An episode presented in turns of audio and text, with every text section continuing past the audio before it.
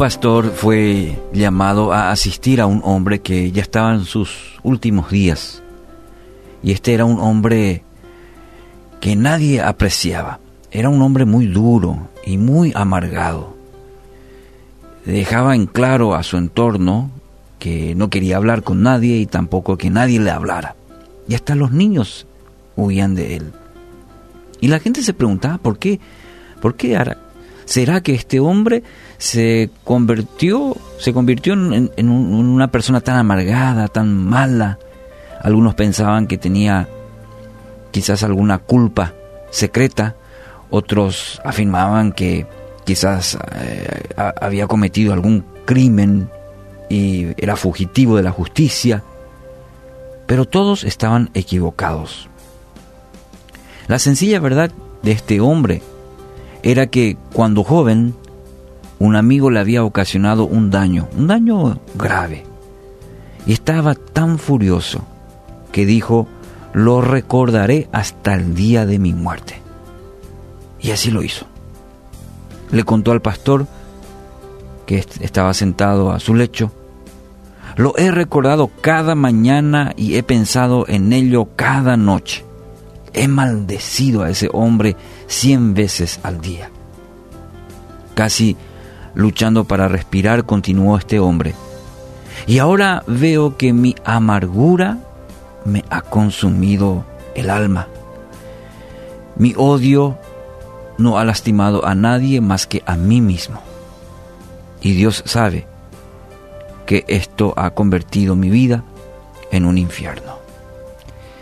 Bueno, con esta ilustración quiero guiarte al pasaje de Proverbios 19:11.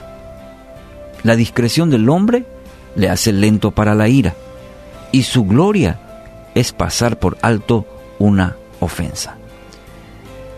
Mi amigo, amiga, el resentimiento es aquel sentimiento profundo de disgusto o enojo que tenemos hacia alguien por una ofensa pasada.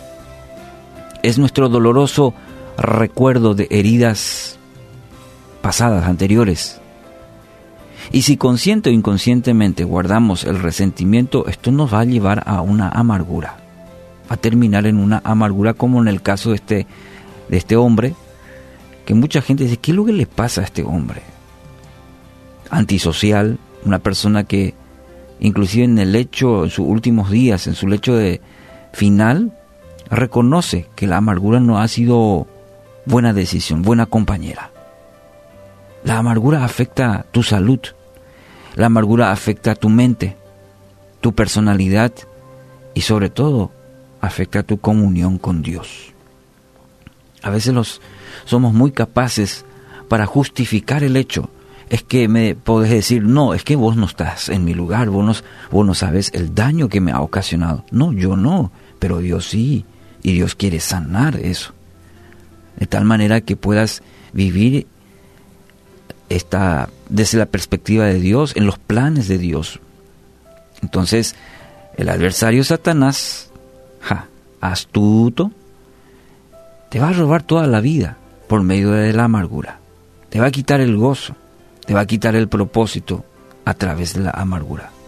Salmo 37, 8 dice, ya no sigas enojado, deja a un lado tu ira, no pierdas los estribos, que eso solo trae daño. El salmista no puede ser más contundente en este versículo, en este pasaje. Y es una, eh, es una aseveración, es contundente, es una exhortación, es un imperativo. No sigas enojado, no es una sugerencia. Y cuando viene de la palabra una, este, una exhortación, un imperativo, cuidado. Y dice, deja a un lado tu ira. No vaya a salir de tu carril, no pierdas los estribos que eso, y ahí está el resultado, solo trae daño. Y el daño, ya te lo mencioné, no, no solo es terminar mal en un área emocional, afecta toda tu vida. Ni tu comunión con Dios es la correcta. Y no puedes ir a Dios, conocer a un Dios guardando resentimiento, viviendo en amargura. Entonces hoy quiero animarte a experimentar la libertad a través del perdón. Sí, a través del perdón, ese mismo perdón que Dios te extendió cuando no lo merecías, Dios también fue contigo. Así como Dios te ha perdonado, hoy también puedes ser libre de la amargura perdonando.